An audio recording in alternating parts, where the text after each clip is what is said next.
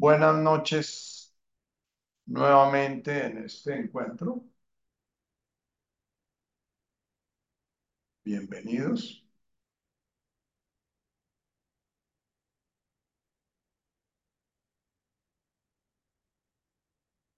Eh, voy a hacer un poquito, eh, un recuento grande de las preguntas que se han hecho eh, y el tema alrededor del cual gira la mayoría. La mayoría de las preguntas hechas giran alrededor del amor, la libertad, la ecuanimidad. Mercedes pregunta sobre el planteamiento de Jesús frente al silencio.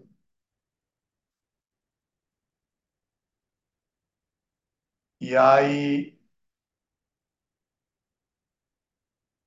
un par de videos eh, en que en el último se nos invita a hacer una reflexión sobre los obstáculos y la evolución.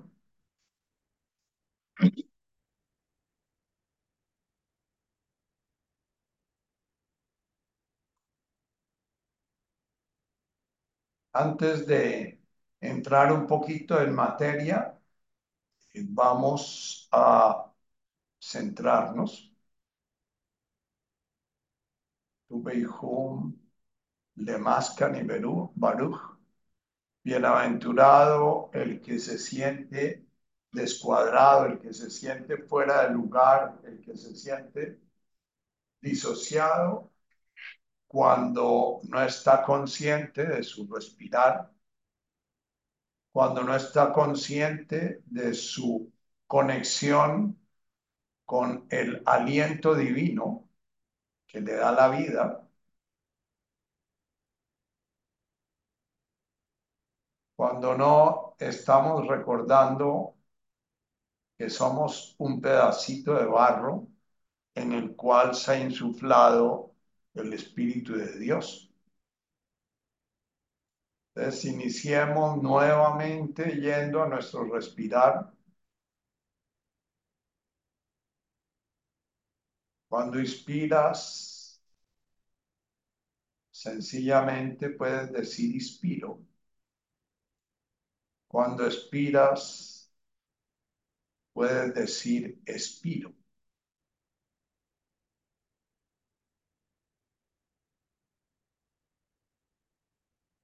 Y sin forzar tu atención, sencillamente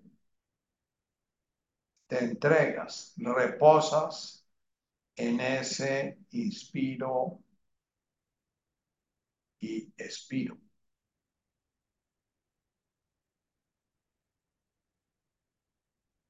En ese comulgo me pongo en comunión con y me entrego. Inspiro, expiro.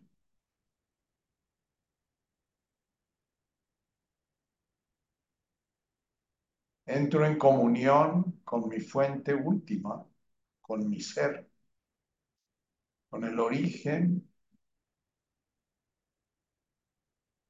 y la fuente de mi existencia y expiro entregándome a ella.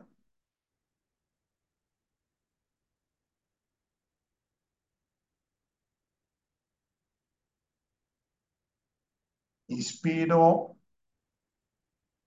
dejando que resuene esa palabra aramea, abum, con la que Jesús se refirió a ese ser de nuestro ser ese Padre.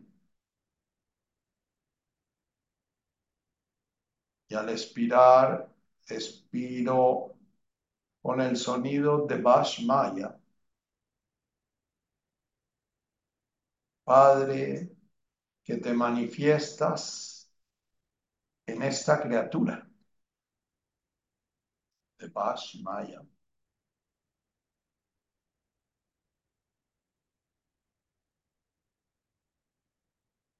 Esta criatura a la que llaman Nacho, Adriana, María, Jairo,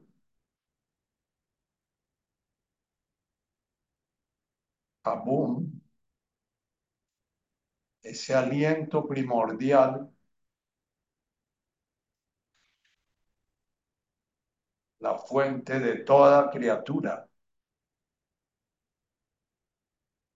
manifestándote, manifestándose en esta criatura que eres tú, de Maya. Y siente tu cuerpo Sigue respirando en el Amun, el ser. El ser con esa cualidad fundamental que es el amor, el amor del Padre.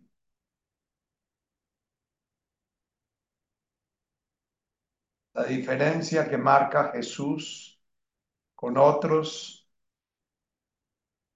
maestros del Espíritu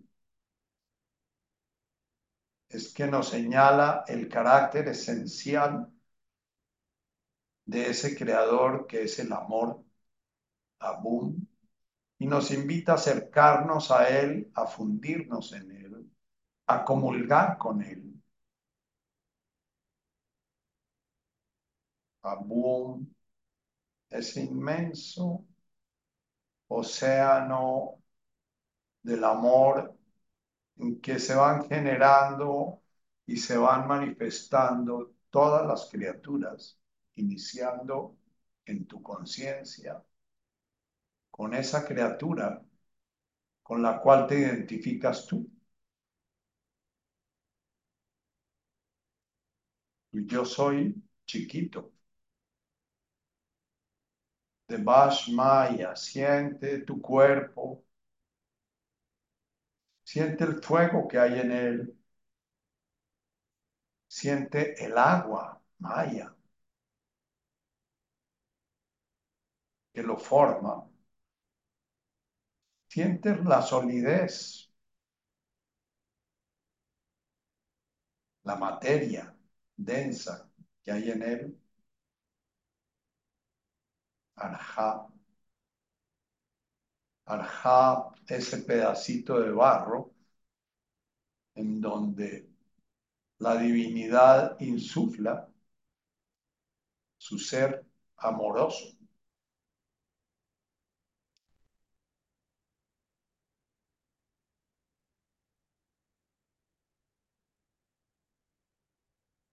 Abum en tu inspirar, perdiéndote en ese infinito contenedor, ese infinito de ternura, ese infinito que te contiene y te da sentido. De Maya, date cuenta de tus emociones. Son criaturas manifiestan ese amor,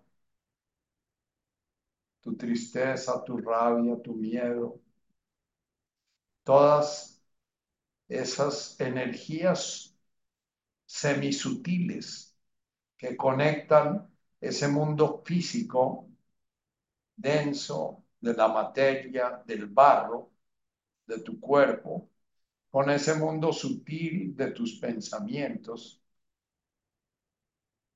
de eso que llamamos psique o alma en nuestro idioma. Contempla también esas manifestaciones sutiles de tus pensamientos. Manifestaciones que tienen su origen en ese amor, abum, en ese Padre amoroso. Ese Padre, Madre, tendríamos que decir hoy en día, donde los escrúpulos de género nos llevan a generar resistencias con las palabras.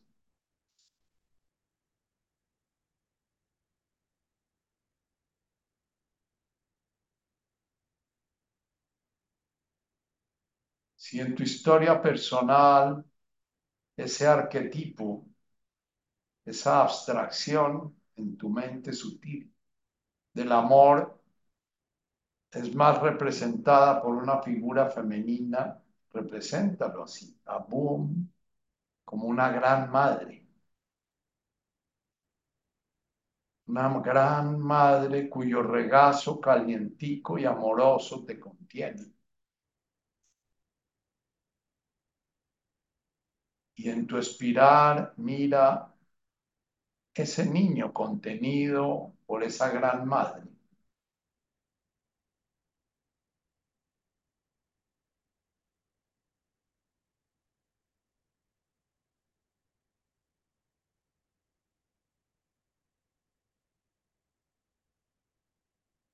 Siente el calorcito de la criatura, el acogimiento.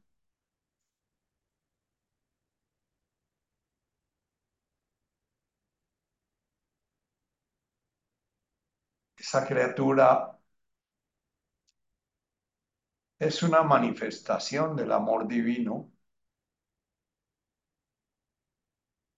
Su ser es el amor su orden, su integración, su existencia. Es el amor.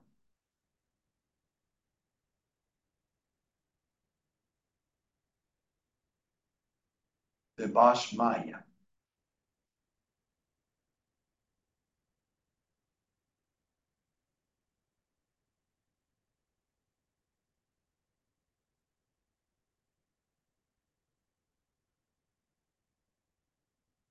a esa vibración en nuestra oración, esa vibración manifiesta en las criaturas del amor. La llamamos en nuestra oración Shema, el nombre, la vibración divina manifestándose, expirando Vamos a permitir que suenen netkadas. Y inspirando, nombramos a esa a ese ser amoroso, Shema.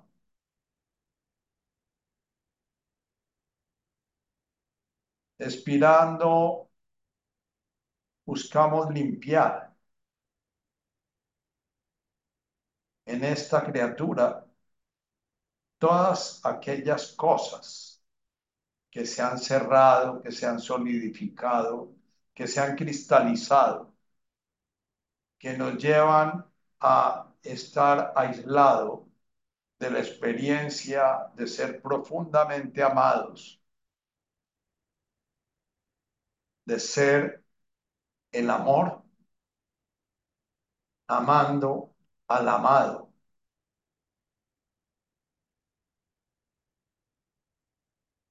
Netkadash, Shema.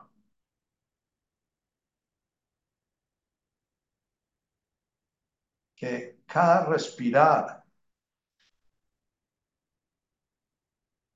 abra nuestra conciencia al océano de amor del cual hacemos parte, del cual somos manifestación.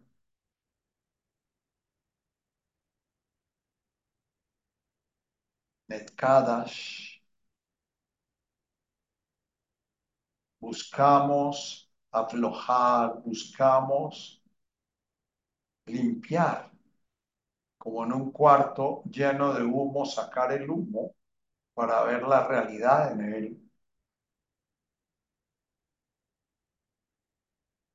Hemos ido quedando enseguecidos por todas las identificaciones que hacemos con emociones, pensamientos, densidades de nuestro cuerpo que nos alejan de la conciencia amorosa.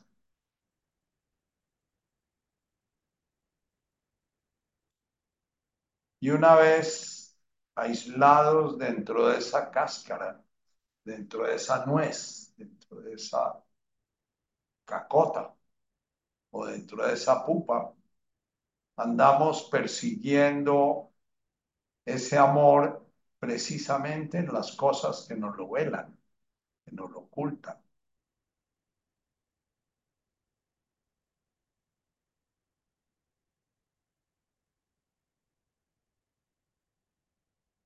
Y nuevamente inspiramos, permitiendo que suene ese susurro amoroso, tite, y ese sonido con el que nos referimos al orden profundo, maravilloso, bello, armonioso, Malkutaj. que revela ese amor amándose en el amado o ese amor amando al amado o ese amado amándose en el amor que es el universo. Tite Malkutaj. Ven, ven es un susurro amoroso de llamar esa conciencia, de limpiar no solamente desde nuestra mente los obstáculos que nos impiden realizar la realidad tal cual es.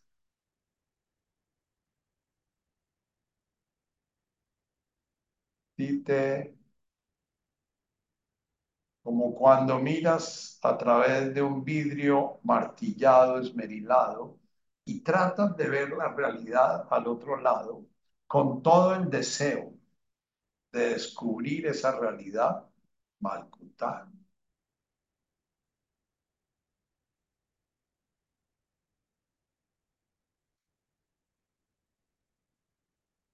Y te siente el amor en ese llamado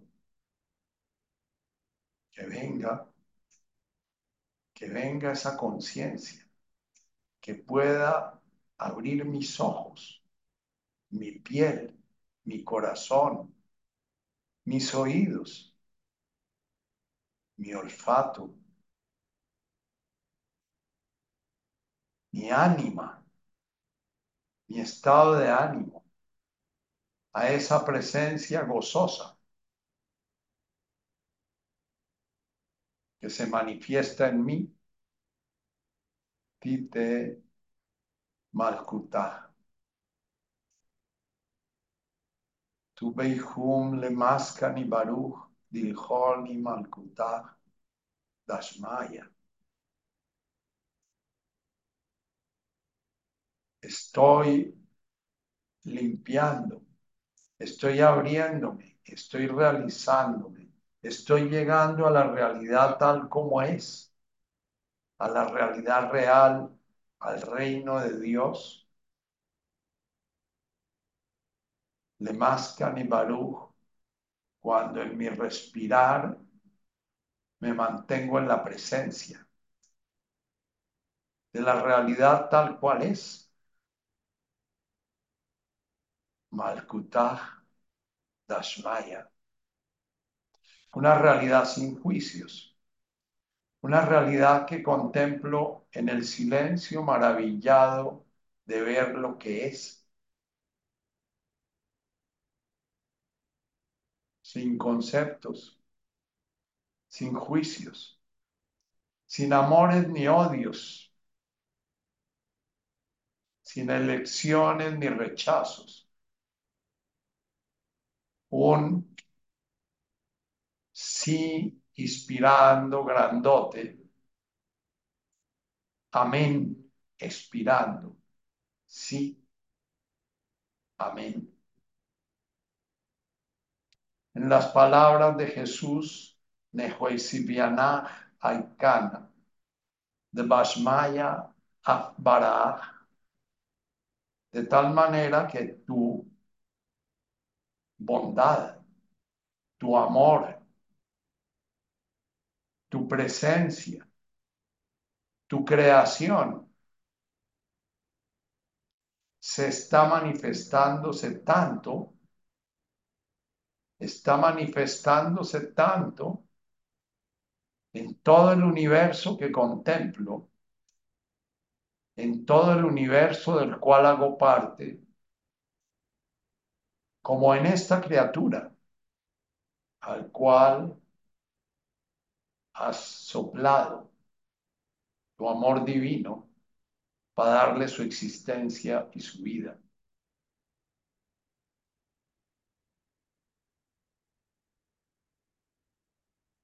Cada vez que pronunciamos conscientemente esos cuatro versos,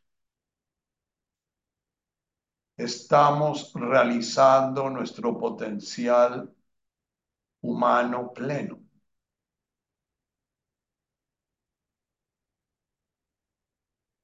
La Dai Shlama de nuestra séptima bienaventuranza. Bienaventurado somos cuando estamos conectados con el océano de la paz, del amor, de la bondad, de la realización, de la verdad, de la realidad tal como es.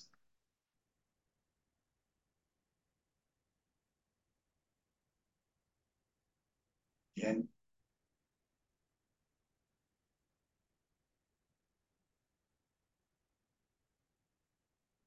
Abum de Bashmaya Netkada Shimach. Tite Malkutach Nehuesibianach Haikana de Bashmaya Akbarach. En cuatro fórmulas sencillas, Jesús resume el sentido profundo de la existencia humana y de la existencia de todo el universo Bastaría con esas cuatro frases para estarnos recordando permanentemente nuestro sentido último.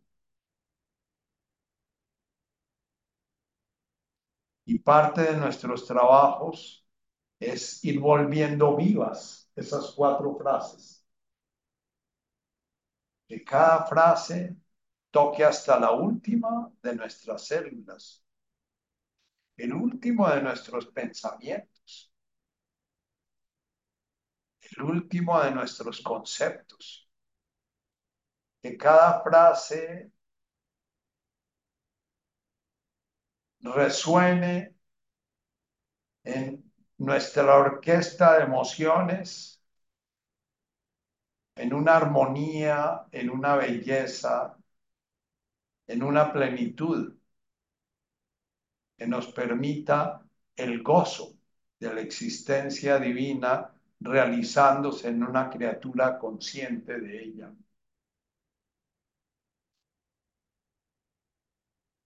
emoción es la posibilidad de que lo inmutable, lo infinito, sea movido por el amor viviéndose en una criatura manifestada.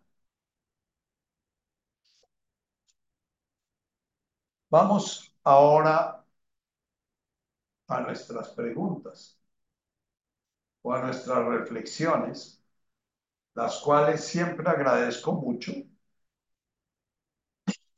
porque andan trabajándome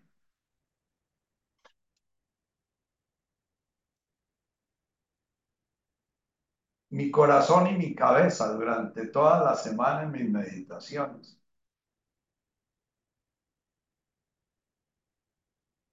Dice en una de las, de las preguntas de Natacha, Hay una frase que dice que si no hay libertad no puede haber amor. Eso también estaba en un video que compartieron sobre Krishnamurti. Voy a hacer una lecturita sobre una imagen o un concepto que a muchos de nosotros nos atormentó desde niños y que nos atormenta si no cambiamos nuestra visión de ese principio amoroso manifestándose en el universo. Es una reflexión que hace Leloup sobre el juicio final. Jesús tiene un par de textos sobre los últimos tiempos y habla de ese juicio final. Y dice Leloup, este momento en que en estado de muerte inminente hacemos como un repaso de la propia vida.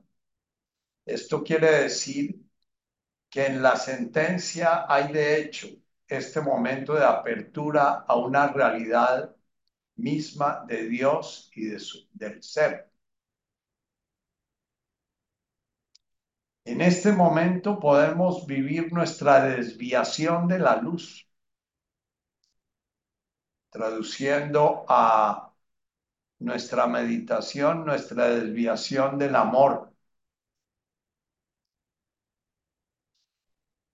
Y yo creo que la sentencia es esta es esta discriminación, este discernimiento tanto de esta bondad, este amor, esta dimensión de profundidad que se nos ha ofrecido a lo largo de nuestra vida.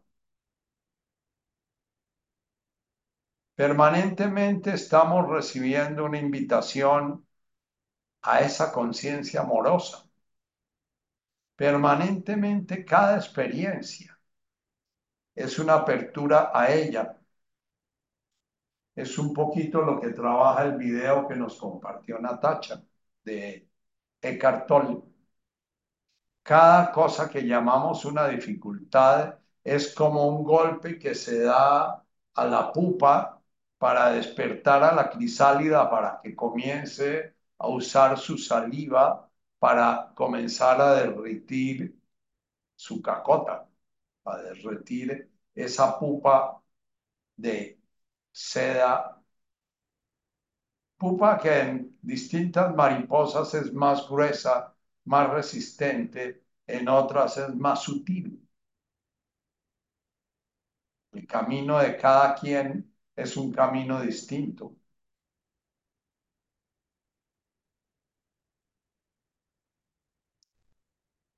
En ese momento de la muerte se dice en el bardo Trodol en el momento en que se, se desprende el espíritu de la materia, se presenta ante la luz pura, ante el amor puro, ante la conciencia completamente despierta. Pero si esa conciencia completamente despierta es completamente ajena, completamente extraña, completamente rara para este moribundo, dicen en el bardo Trodol, eh, esta persona se aterra y mira hacia otro lado, mira hacia los estados de conciencia de los reinos inferiores. En el planteamiento cristiano, la conciencia amorosa está presente todo el tiempo Jesús vive hablándonos de eso. El que cree en mí tendrá vida eterna. El que cree, el que ve la realidad de mi ser hijo de Dios, reconoce su propia realidad de ser hijo de Dios. En el momento en que aparece esta visión en nuestra desencarnación, podemos sentir pánico si todo lo que hemos vivido en esta encarnación es miedo, y si todo lo que hemos hecho a través de esta encarnación es cultivar el miedo. El enemigo del amor es el miedo. El opuesto del amor es el miedo. Y nosotros nos lo perdimos. Estábamos en un estado de amartia. Amartia en griego fue traducido al castellano como pecado. Amartia es la forma como fue traducida la palabra Bishá del arameo al griego y del griego tradujeron al castellano como pecado. Pero tanto Bishá como Amartia es como estar tirando una flecha y no dando en el blanco. Estar como mirando una realidad que no es la realidad. Estamos mirando una realidad que estamos creando permanentemente y entonces no podemos mirar la realidad real porque, porque estamos encandelillados con la realidad que estamos creando. Y ahí vemos nuestro pecado en ese momento, cuando vemos la enorme dificultad de mirar hacia la luz pura, hacia el amor puro, porque es tan extraño para nosotros que sentimos enloquecer. Entre más desviados de la realidad vivimos durante nuestra encarnación, más extraña va a ser para nosotros la realidad. Y la posibilidad que tenemos a través de esta encarnación es estarnos recordando eso. Estoy viendo una realidad que no es la realidad. Si estoy sufriendo, si estoy contraído, si estoy teniendo angustia, si estoy teniendo miedo, si estoy teniendo, eh, eh, si no estoy en el presente, es porque estoy creando una realidad que me está apartando de la realidad. Y esa realidad que me aparta de la realidad es la llamada Bishá en el Padre Nuestro. Huela Tajlan les Yuna, dice nuestra penúltima frase del Padre Nuestro. Y no permitas que quedemos perdidos en la distracción. La distracción es todo lo que nos proporciona materias primas para seguir construyendo nuestra Bishá, nuestro cacota, nuestra pupa nuestro aislamiento de la realidad en la vida moderna y en la vida desde que el hombre dejó de ser recolector, eh, el hombre comenzó a crear ciudades y comenzó a crear apartamentos y comenzó a crear citadelas y comenzó a crear castillos y comenzó a crear todo lo posible para apartarse de la realidad. ¿Por qué? Por miedo. Este momento de juicio es muy importante. El hombre todavía conserva su libertad. Es decir, que puede tensarse, puede aterrarse, puede encerrarse en sí mismo. Así que cuando se encierra, en francés, encerrarse se dice enfermer, es en cerrarse, se está en el enfer, que en francés significa cerrado. Está en el enfer de la verdad. Enfer en francés también significa infierno. es un juego de palabras que, que usa Leloup para hablarnos de enfermer, es el mismo término que se usa para enfermar, y enfer y enfermé es encerrarse o enfermarse, y el enfer es lo que está cerrado, lo que está claudicado. Cuando nos cerramos a la verdad,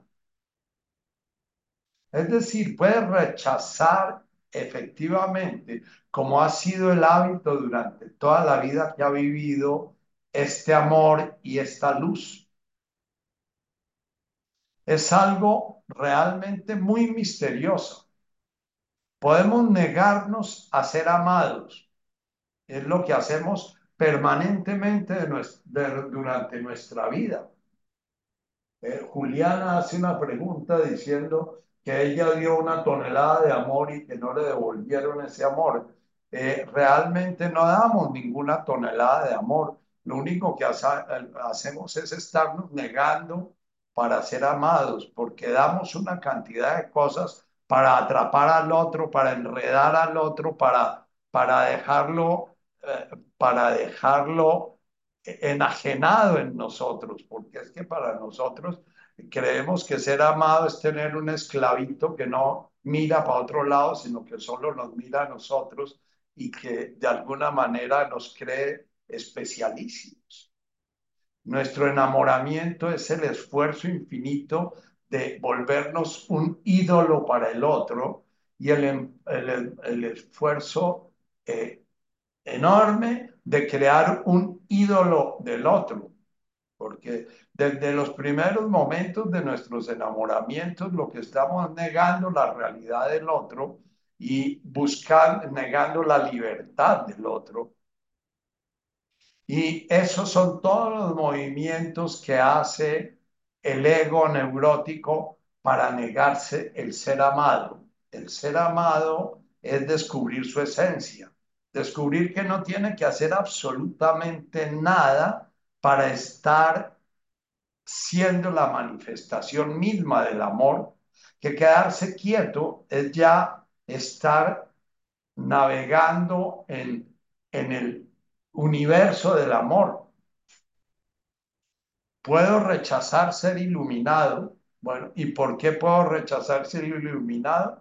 Porque ser iluminado significa renunciar en un momento determinado a mi identificación con mi existencia individual. Para ser iluminado tengo que aceptar fundirme en la luz, dejar de ser el foco, el, el objeto donde se proyecta la luz, en que me ve bonito, feo, me ve inteligente, me ve exitoso, me ve... y pasar a ser la luz misma. En la imagen del, en la imagen del sufismo eh, dice eh, que la vida humana es como una vela, una vela que comienza a consumirse volviéndose luz, pero que no se puede volver luz si no se está consumiendo. Y, y dicen que los santos sufis son como velas que son prendidas por los dos extremos porque se quieren consumir muy rápidamente. Normalmente nosotros somos como veladoras de esas de iglesia que tienen un pabilito chiquitico y una lucecita chiquitica porque sentimos que si tenemos un pabilo grande nos consumimos demasiado rápido. Para poder ser iluminados tenemos que renunciar a nosotros mismos. Tenemos que renunciar, poner este cuerpo sólido, estas emociones, estos pensamientos al servicio de la luz, ser como una vela cuya parafina y cuya, cuya cera se va consumiendo y entre más se consume, más en luz nos transformamos, pero más desaparecemos. Muchos cristianos dicen, si Dios es amor, no es posible que haya un infierno. Yo digo, es porque Dios es amor que hay un infierno. Y aquí viene la pregunta de Natacha. Si Dios no fuera amor, nos obligaría a entrar en su vida divina. El misterio profundo de la libertad humana, ¿cómo es posible que el amor mismo se arriesgue a manifestarse en una criatura que se puede olvidar de sí mismo y puede crear un ídolo que llamamos el yo, que reemplaza a ese ser mismo amoroso. Pero como Dios es amor, respeta la profunda libertad del hombre. Puede que aparezcan muchas preguntas sobre la libertad. ¿Ya? La libertad vista desde el ego es una de las fuentes mayores, mayores y más grandes de sufrimiento. Y es una de las mayores ilusiones como la justicia. Todo tirano, todo tirano se apoya en la idea egoica de la justicia y la idea egoica de la libertad para poder tiranizar y para poder ser injusto. Entre más egoico es una persona, un líder, es más negador de la, de la libertad, pero más habla de libertad, y es más negador de la justicia, pero habla más de la justicia. El hombre realmente puede, pero no creo que sea muy posible, especialmente en este momento de total lucidez. El hombre puede verdaderamente cerrarse a la luz pura, puede rechazar verdaderamente esta presencia de Dios y de lo divino en él. Bien. Ahí viene la pregunta de, de, de Mónica acerca de qué es lo que lo, la, lo que lo aleja y lo que lo acerca uno a, a, a si mi mente o el yo ilusorio y separado.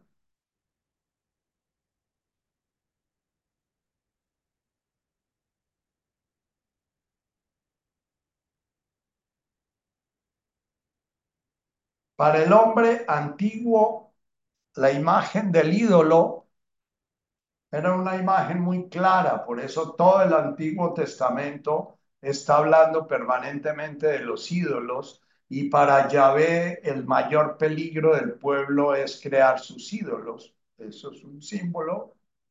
Para el hombre moderno, los ídolos son los líderes políticos.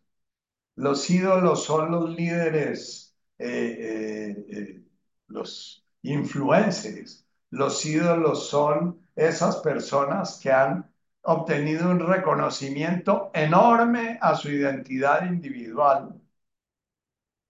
Y es muy fácil entender estas dinámicas cuando nos vemos en nosotros el homo políticos que llevamos. ¿Cómo nos podemos volver muy fácilmente adoradores, odiadores de un ídolo eh, ¿Cómo podemos comenzar a invertir nuestra energía vital en defender o en atacar un ídolo de esos? ¿Cómo podemos ir adentro de nosotros a crear fantasías de que un ídolo de esos realmente puede quitarnos la libertad? ¿Cuál es la libertad real en últimas del ser humano, es esta libertad de la, de la, del juicio final de la que habla Lilú. La libertad en últimas es me enajeno, me enajeno en una idea política, en una idea social, en una idea afectiva, me enajeno en un novio, me enajeno en una novia, me enajeno en una idea de la familia, me enajeno o no me enajeno, me abro a la luz pura que vista desde el ego en candelilla, da vértigo, porque no hay a dónde agarrarse, es infinita. El ego necesita enfermar, enfermarse, encerrarse. El ego necesita del infierno, del infierno de una relación, del infierno de, un juego político, del infierno, de un juego económico, del infierno, de, de quedar atrapado en el dinero, del infierno. El infierno es el, el, el, sitio donde el ego adquiere solidez y adquiere una sensación de que está controlando la realidad y una sensación de, de que deja huella en el mundo y de que deja una sensación de, de permanencia.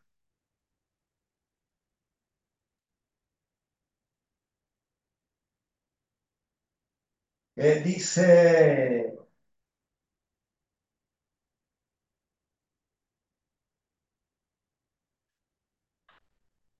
eh, dice Natacha, como el resultado del amor en la mente, irse dando cuenta, bueno, eh, está hablando de la ecuanimidad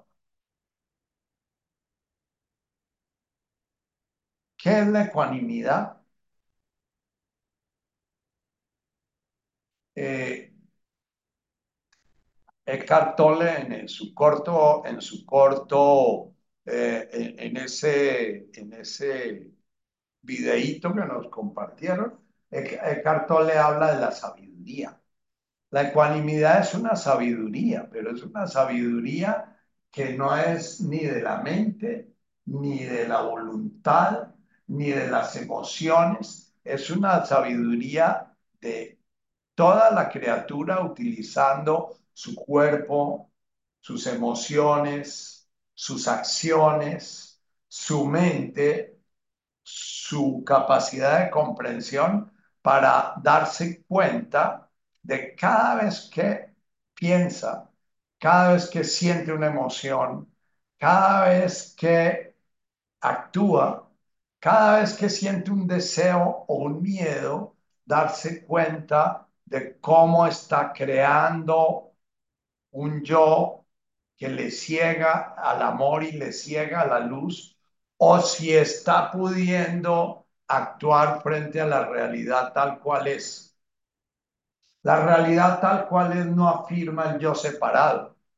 La realidad tal cual es no afirma el hermano ni la madre, ni afirma el, derecho, ni afirma la justicia. La realidad tal cual es es sí, amén. Sí, eso es así. Amén. Así lo acepto como es. Puede ser la misma muerte de cruz como lo plantea Jesús. Bien. Pero ¿por qué nuestra ¿Por qué nuestra cacota? ¿Por qué nuestra eh, eh, cápsula de gusanitos de seda? ¿Por qué es tan dura que podemos oír y oír y oír y oír esto? Podemos estar oyendo los aleteos de las mariposas a nuestro alrededor, podemos oír los aleteos de los pájaros, podemos oír los cantos y sin embargo seguimos ahí encerrados. Ahí va la pregunta de, Mónica. En, en Oriente hablaron del karma, en Occidente hablaron del pecado. En el pecado, ya les decía a ustedes, es amartia, es crear una realidad al lado de que reemplaza la realidad real. La realidad real es el paraíso y la realidad al lado de es la realidad neurótica que creamos con nuestra mente.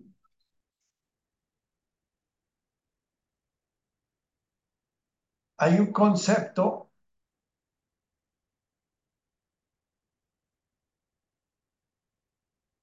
que me parece importante trabajar hoy para hablar de este karma, porque cada tiempo, cada época, cada cultura, cada familia va a tener neurosis, karmas específicos.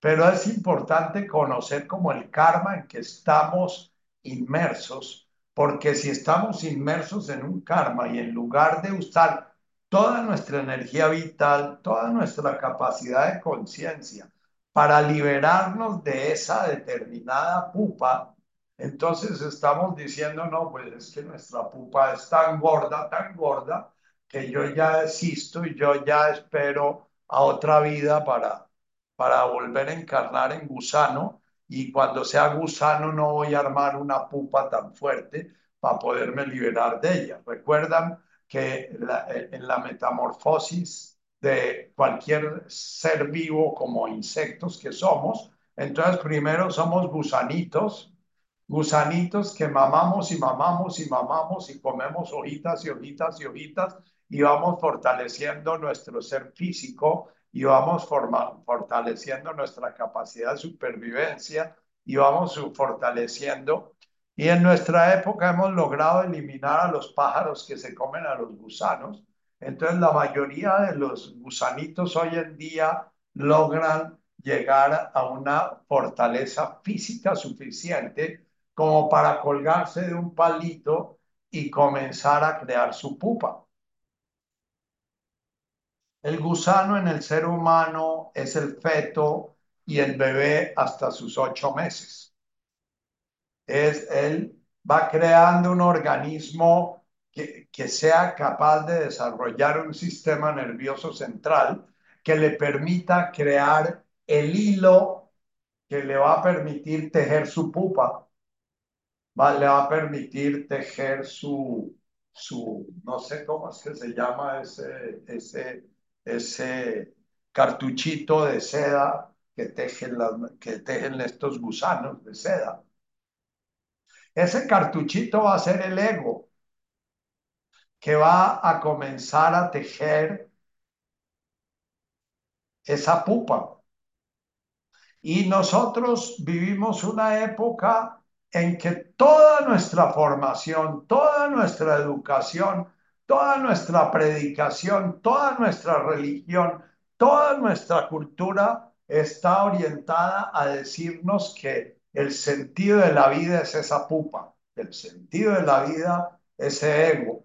Entonces nuestra religión nos dice que el sentido de la vida es salvarnos a nosotros individualmente y nos hablan de que hay otra vida y que en esa otra vida nuestro ego va a gozar de una felicidad y de una, eh, y una plenitud increíble y va a recibir ciento por uno, utilizando mal algunas frases del Evangelio. Entonces nosotros tenemos una religión que ha creado el dogma de la pupa para toda la eternidad, la resurrección de la carne y la vida perdurable. Amén. Entonces nos enseñaron desde chiquiticos que teníamos que ser buenos y teníamos que cumplir unos mandamientos y teníamos que hacer unas cosas para ganarnos el cielo en la otra vida, pero en este valle de lágrimas, ¿ya? Entonces, la, esta cultura ha generado algo que eh, Pierre Well y Janine Leloup y, y Roberto Crema llaman la normosis. La normosis es una cultura en la cual el ser humano, por cultura, por, el, eh, por el, su enseñanza, es orientado a que organice toda su vida en función de la pupa y que esa crisálida nunca salga de su pupa. Y entonces podemos tener 90 años y tener miles de millones de pesos y seguimos construyendo la pupa como Luis Carlos Sarmiento o como los, o como los Santo Domingo, que de alguna forma eh, eh, la pupa es tan importante que no les importa ni siquiera en qué gobierno están funcionando, sino que ellos tienen que conservar su pupa y hacer las alianzas que necesiten para que no les toquen su pupa. Y cada uno de nosotros tenemos esa pupa. Entonces, eh, Mónica pregunta, bueno, entonces eh, ese ir del amor hacia sí mismo, cuando renunciamos a la esperanza de que alguien llene esas grietas, habla Mónica de que entonces eh, nuestra historia hemos sido heridos. Bien. ¿Por qué ese gusanito del ser humano comienza a construir la pupa? Parte de construir la pupa es porque necesita crearse una imagen de sí mismo separada, una imagen de sí mismo en, la cual haya un yo chiquito que puede relacionarse con un todo otro, que es el yo grande, y esa es como la esencia de la comunión del amor, que haya un amor que puede manifestarse en un amado, pero que ese amado pueda, pueda ser amado por el amante. Eso es un misterio de por qué se da esa, esa Trinidad, por qué tiene que darse el Padre, el, el, Hijo y el Espíritu Santo, por qué tiene que dar. Bueno, eso es lo que de alguna manera vivimos los seres humanos sin preguntar por qué. Pero ese gusanito, cuando entra a ser la pupa, podría ser una pupa como la de una monarca, no la del gusano de seda. La pupa de la monarca, la monarca ni siquiera hace casi pupa. Ella se medio recubre de una babita y se cuelga de un hilito y queda ahí queda muy vulnerable a que cualquier pajarito venga y la pique y se la coma. Queda muy vulnerable a... Pero lo que hace la, la, la, la monarca es que son tantas y tantas y tantas monarcas que se pueden dar el lujo de quedarse por ahí colgaditas arriesgándose a que venga una hormiga o que venga un pajarito y se las coma, mientras el gusano de seda, él quiere tener la garantía de que él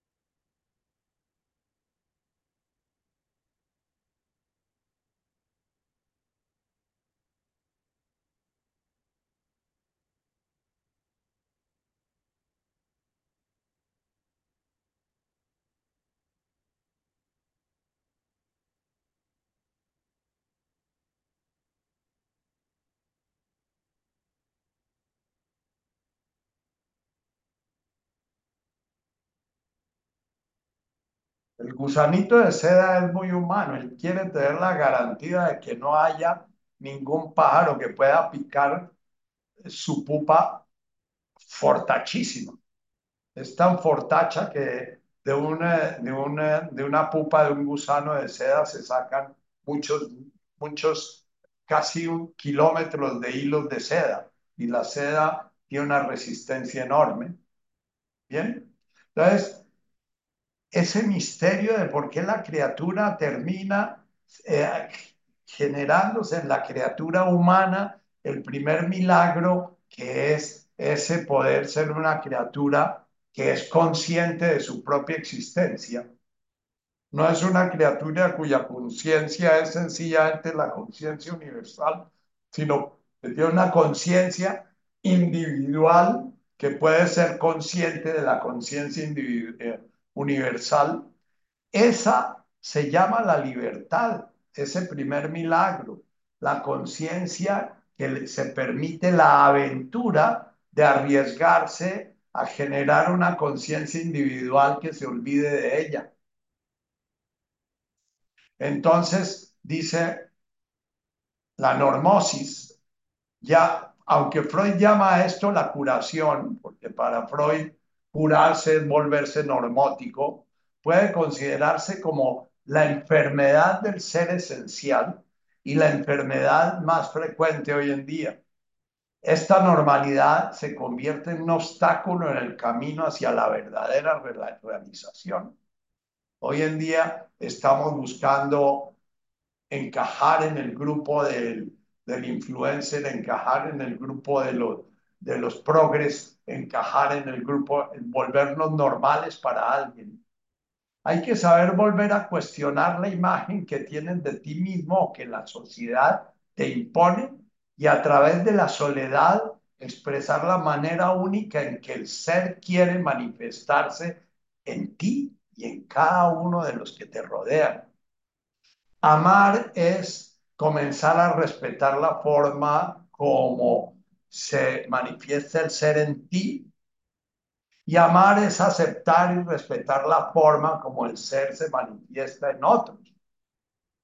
Y entonces, Julianita, cuando tú inundas de amor a otra persona, lo que le inundas es de, de eh, eh, cuando, cuando yo oigo esa historia de que yo le di todo mi amor, inmediatamente me acuerdo de una canción que dice, ya estás tejiendo la red, ya como si fueras mi hermana, dice esa ranchera, que es una ranchera rarísima, eh, en que te di mi querer, como si fueras mi hermana, ¿ya? Eh, la red, que es el cortejo, es tratar de que otra persona se vuelva nuestro ídolo, por un lado, pero nosotros el ídolo de la otra persona. Eso no tiene nada que ver con el amor. Eso tiene que ver, Mónica, con el miedo decía en otro momento que el miedo y el amor son los opuestos.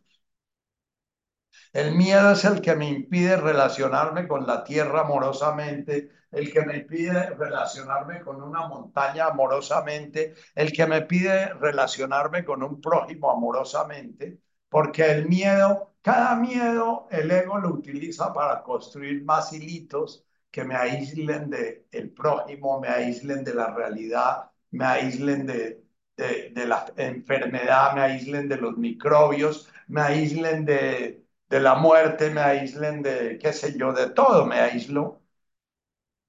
Entonces, la normalidad hoy en día, la normosis, es aislarse y crear una capota, una pupa profundamente fuerte para no dejarse tocar por la realidad del prójimo ni dejarse tocar por la realidad de los demás. ¿Qué es trabajar esa pupa? Me imagino que la tacha me va a venir con un poco de preguntas sobre qué es trabajar el resultado del amor. ¿Qué es el amor?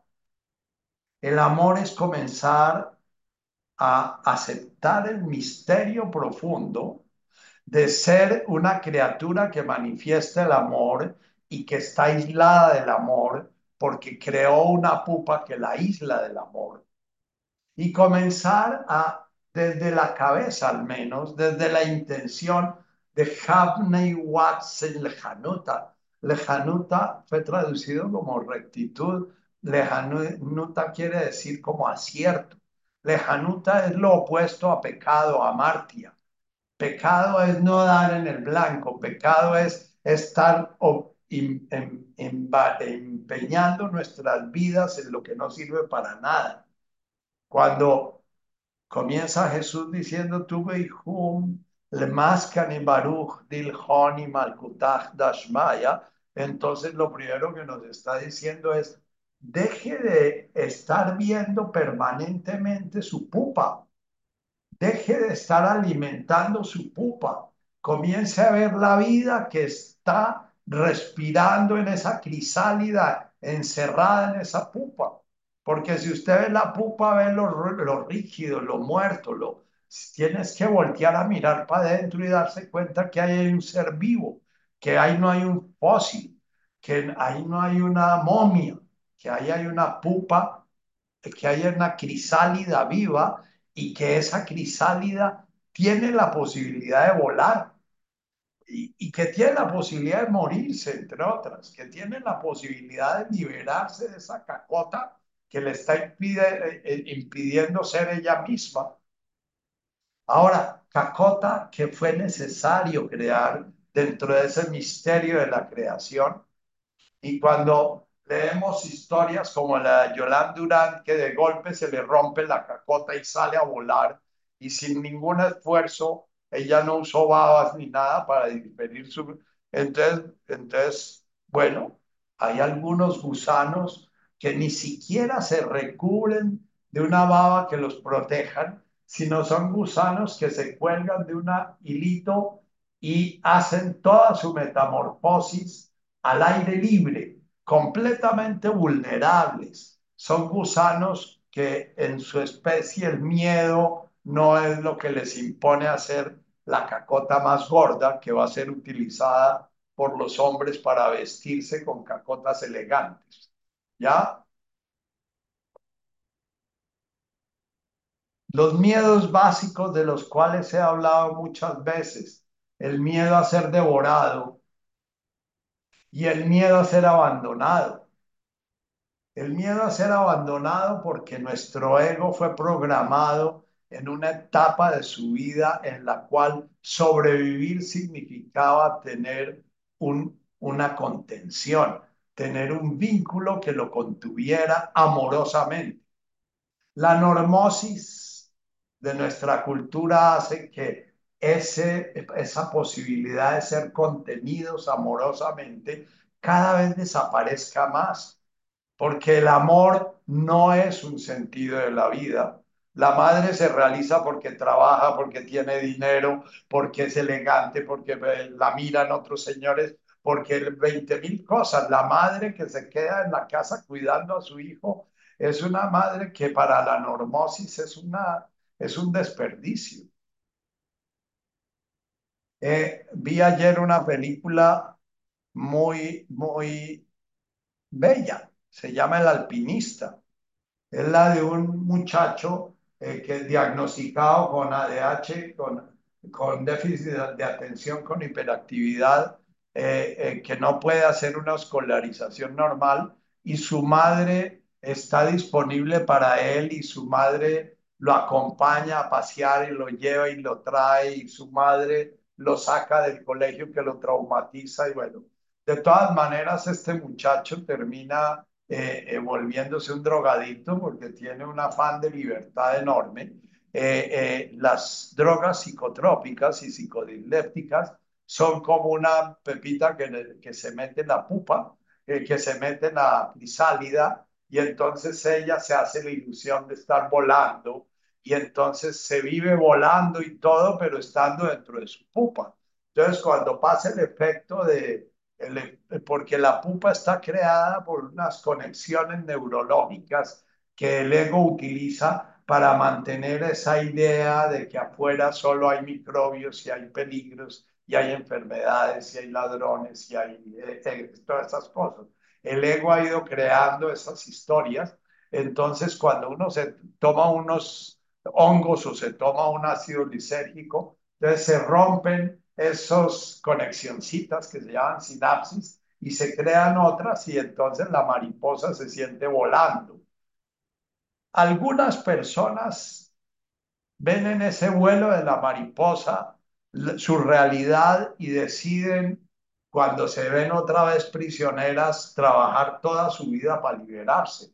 Otras deciden entonces seguir metiendo pepitas para poder seguir en su pupa sintiendo que están libres y creando entonces una crisálida que va incrementando su mente y su mente y cada vez va atrofiando más su cuerpo y sus alas impidiendo que se desarrolle la integridad de su ser. Parte de la normosis es tener una cabezota grandota y un cuerpito atrofiado que no puede desarrollar alas reales para volar. Parte de la normosis es estar creyendo que siempre el amor es algo que recibimos de otra persona. No, el amor no lo recibimos de otra persona, el amor es nuestro ser. Y cuando tú estás contemplando un paisaje hermoso o cuando estás acobijada en la sombra de un árbol acogedor o cuando estás escuchando eh, una novena sinfonía en su movimiento coral y explotas en llanto, es porque logras salirte de tu pupa y tocar tu realidad, que es el amor. O sea, Mónica y Juliana, uno no puede dar amor.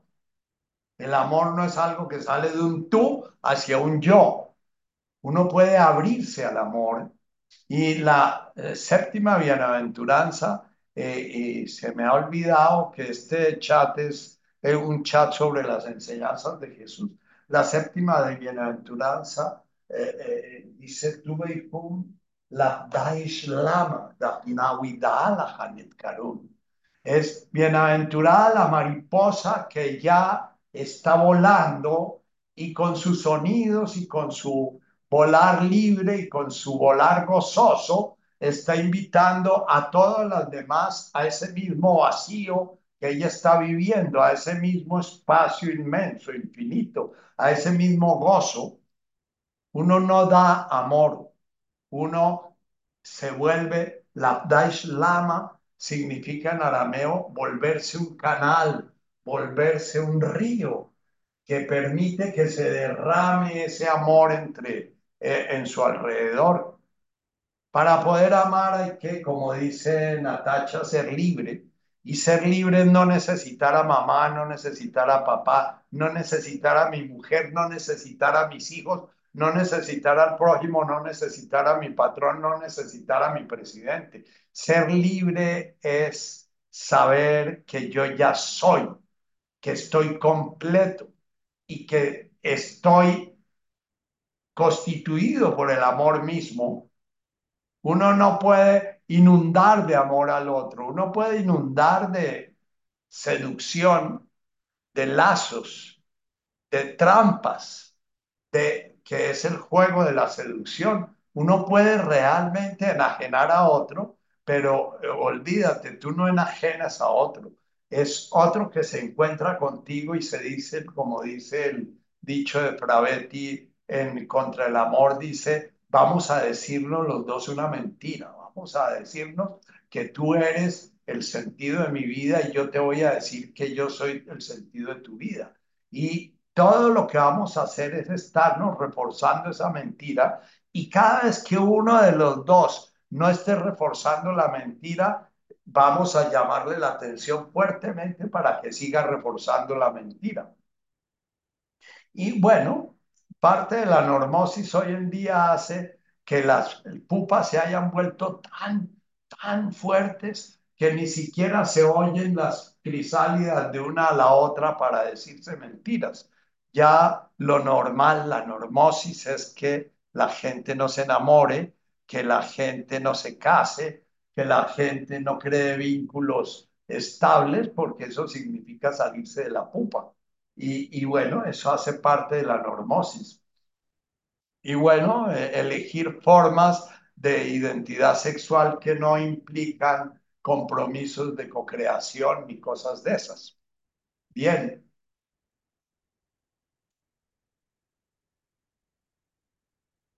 Mercedes pregunta si Jesús habla del silencio. Jesús habla del silencio como una condición sine qua non para el despertar. Primero, cuando nuestro Padre Nuestro le pregunta cómo debemos orar, y él dice, bueno, ve a tu silencio interior, enciérrate en tu interioridad, echa candado, que nadie te oiga, que nadie te oiga ya. Entonces, lo primero es entender que la oración es un espacio de silencio. Y entonces dirán ustedes, pero entonces la oración a la cual, eh, por ejemplo, estamos invitando cuando invitamos a las danzas, o la oración a la cual los invito nuevamente, que es el retiro que vamos a hacer con Neil Douglas sobre las bienaventuranzas. Neil Douglas es el maestro que me llevó a mí a descubrir la profunda sabiduría que hay en el arameo de Jesús. Y Neil Douglas, por primera vez en su vida, va a hacer el esfuerzo de venir a Colombia y va a hacer un retiro de tres días, viernes en la tarde, sábado y domingo hasta el mediodía, en la cual va a trabajar las bienaventuranzas como oración, como danza, como ritual. Y, a mí me parece una oportunidad única para las personas que están siguiendo el camino del despertar de Jesús a través de su lengua aramea, el poder oír a un maestro que ha despertado a esta sabiduría por su conocimiento intelectual, por su conocimiento místico, por su camino, por su camino místico personal, porque él es un hombre es un monje dedicado a eso, es un monje dentro de una línea de mística sufi. Entonces,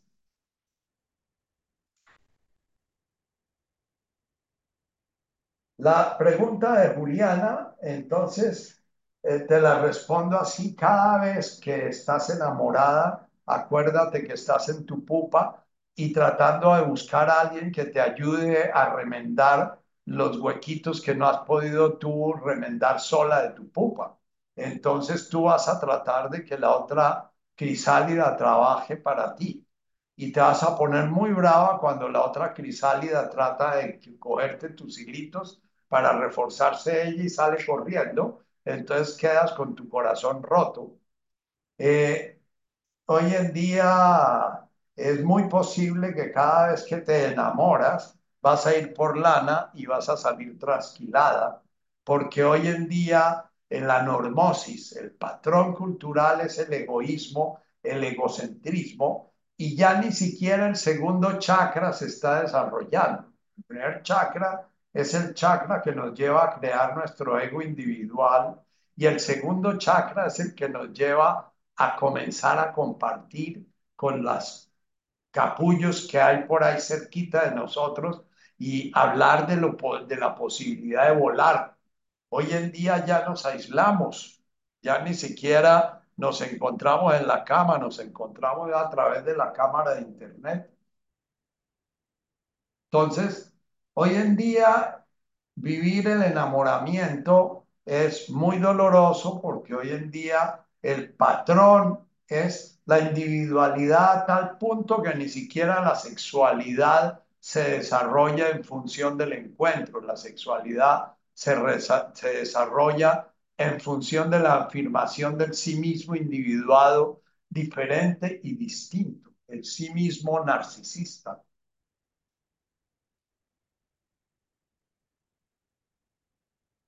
Que hay que renunciar a las relaciones de pareja. No tengo ni idea, porque hoy oyendo el, el video de, de Eckhart Tolle, pensaba que la relación de pareja es para un hombre y una mujer moderna una casi condición sine qua non para romperse sus pupas. La relación de pareja es una relación de guerra en la cual una pupa está exigiéndole a la otra y la otra le exige a la una y, todos esos, eh, eh, eh, todas esas crisálidas encerradas cada una en sí misma está reclamando de la otra que le den y que le den y cada una cuestiona a la otra porque no le da y porque no le da lo que está pidiendo.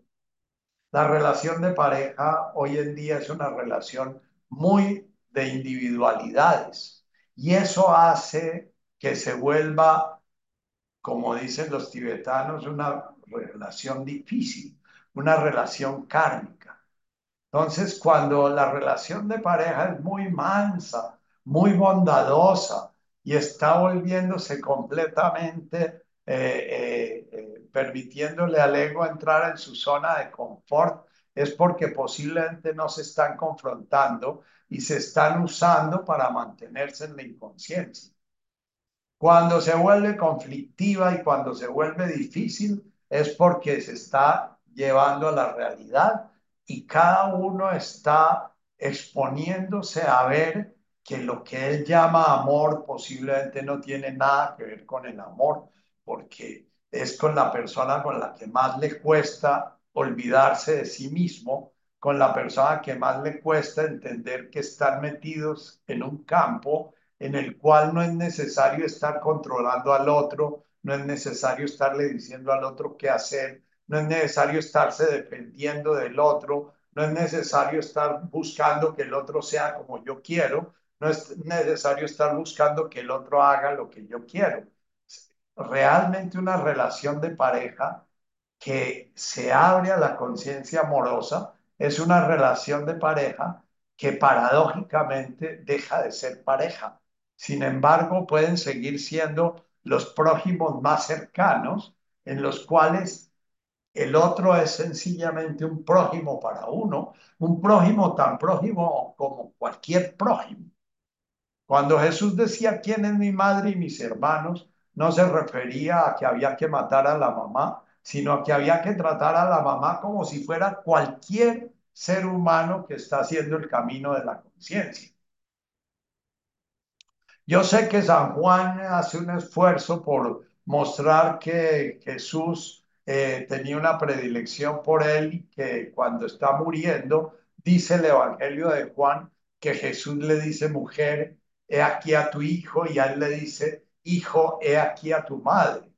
Eh, no sé si esa fue una de las tentaciones de Jesús, que ya muriendo se dejó tentar, así como vivió la tentación misteriosamente de sentirse abandonado por el Padre, que es volver a su conciencia individual primigenia y volver al infierno de la individualidad antes de entregarse completamente. Puede que también haya tenido la experiencia de su identidad relacional individual frente a María y frente a Juan, y que sí se dijeron esas palabras. O que Juan, lleno de deseos de oír esas palabras, las haya creado, no tengo ni idea. Ah, bueno, si oye, si leen el Evangelio de Felipe o el Evangelio de la Magdalena, van a entender unas interpretaciones del amor distintas, para mí misteriosas, del amor de Jesús, en donde se habla de que Jesús sí, sí tuvo pareja y sí tuvo predilección por la Magdalena y que posiblemente sí hubo identidad sexual, eh, intimidad sexual y qué sé yo. Yo eso lo dejo en el campo del misterio. Por ahora, para mí la relación de pareja en esta vida ha sido una relación que me ha ayudado profundamente a crecer porque me ha exacerbado permanentemente la humildad, o sea, el principio de realidad. Cualquier tentación que haya tenido yo de sentirme maestro o de sentirme importante o de sentir que voy un poquito más adelante que otros en ese camino del despertar, o sentir que mi pupa está más derretida y más débil que la pupa de otros, eh, eh, está siendo permanentemente eh, cuestionada en mi relación de pareja, porque ahí soy extraordinariamente ordinario y ahí se me recuerda permanentemente que soy uno más de la comunidad que está haciendo el camino con cada uno de ustedes. Ahora, esto se lo digo porque el sufrimiento que vivimos en la relación de pareja, sufrimiento es negación de la realidad. Sufrimiento es todo el esfuerzo que hace el ego por crear una realidad paralela, una amartia, un pecado, un blanco a donde disparamos y no damos en el blanco. Una realidad ficticia, que es la realidad neurótica, la realidad kármica. Amartya, Visha. Entonces, si nosotros nos relacionamos con nuestras parejas sabiendo que es una de las instancias más difíciles del ser humano, el desarrollar el segundo chakra, el desarrollar toda esa energía sexual que nos sirvió para individuarnos, para sentirnos diferentes y distintos, y desarrollarla para pasar una metamorfosis en la cual nos repetimos la historia que vivimos con mamá a través de una pareja sexual, para poder pasar al tercer chakra, que es el chakra en el cual comenzamos a a vislumbrar el amor real, que es por nuestra normosis estamos muy alejados de él. Una persona que oía a Jesús o un indígena que vive en su tribu le queda mucho más fácil porque ellos tienen una identidad tribal o una identidad semítica o una identidad de tribu ya aprendida desde chiquitos. Para nosotros no, no existe el prójimo, para nosotros no existe el vecino, para nosotros no existe, y si somos liberales o somos conservadores, somos conservadores mientras el vecino piense como nosotros. Pero si el vecino conservador comienza a pensar como progre, dejamos de verlo como conservador. Nosotros vivimos en función de diferenciarnos, de separarnos, de sentirnos distintos. Entonces, mechas, lo primero que dice Jesús es, no juzguéis. Renunciad al pecado original, que es la ciencia del bien y del mal, del creer que el fulano está bien y el fulano está mal, que el, fiscal está mal, pero que el contrafiscal está bien, que el, señor judío está bien, pero el palestino está mal, que el Señor, eso es lo que tenemos que comenzar a silenciar porque cada vez que juzgamos estamos sintiéndonos separados, distintos, diferentes y tejiendo un hilito más en la pupa que nos encierra como crisálidas separadas, distintas y atrofiadas. La crisálida que no logra romper su pupa no nace. Y en los cultivadores de gusanos de seda eh, a ellos no les importa mucho que la pupa, que la crisálida nazca. dejan nacer solamente aquellas que necesitan para reproducir los huevitos, pero matan a las crisálidas antes de que nazcan porque la crisálida rompe el capullo y, y daña, daña la seda. Entonces esos somos los seres humanos modernos, ¿no?